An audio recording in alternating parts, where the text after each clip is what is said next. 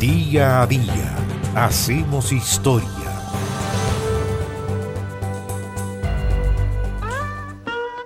Un personaje de leyenda, pero real, fue Jesse James, el criminal más famoso en los tiempos del viejo oeste norteamericano, que murió asesinado el 3 de abril de 1882.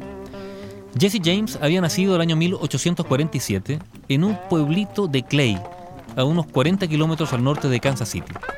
Su familia era dueña de esclavos y por lo tanto apoyó al ejército confederado en la guerra civil estadounidense que se libró entre 1861 y 1865. Cuando en 1862 el guerrillero pro-confederado William Quantrill estableció un grupo de partisanos, Jesse y su hermano Frank se le unieron.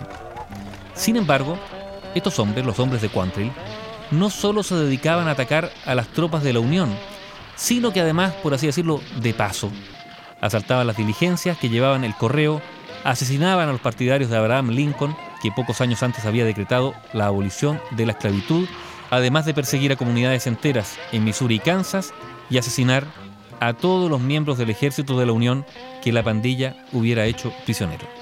Eran, por así decirlo, soldados del ejército confederado, pero ya al mismo tiempo se habían convertido en bandidos. Después de la guerra civil, Jesse James y su hermano Frank se convirtieron ya definitivamente en forajidos, creando una banda de casi una decena de bandidos. Empezaron el año 1866, robando un banco en Missouri. Pero en los años siguientes, los hermanos James tomaron parte en 12 robos de bancos, 7 robos de tren, 4 robos de diligencias y varios otros delitos. Durante estos crímenes, al menos 11 civiles fueron asesinados por la banda. Primero robaban y asaltaban en su estado de Missouri, pero rápidamente se expandieron, por así decirlo, porque sus fechorías se trasladaron o los trasladaron a ellos a Virginia, Alabama, Arkansas, Kansas, Iowa y Minnesota.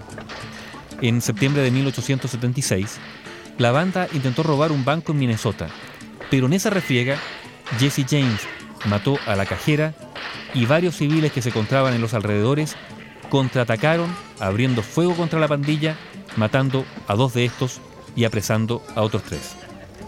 Jesse, Jesse James y su hermano Frank también fueron heridos, pero lograron arrancar fue el inicio del desastre. O fue ya un desastre. Y Jesse James decidió pasar entonces a la clandestinidad. Se cambió de nombre, alquiló una casa en Nashville, en Tennessee.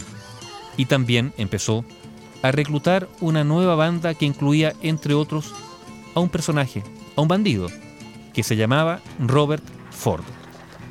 En octubre, octubre de 1879, Jesse James y su banda atacaron un tren en Missouri donde lograron llevarse 6 mil dólares. 6 mil dólares de la época. Esto fue seguido por otros ataques, en uno de los cuales mataron al conductor del tren y su ayudante.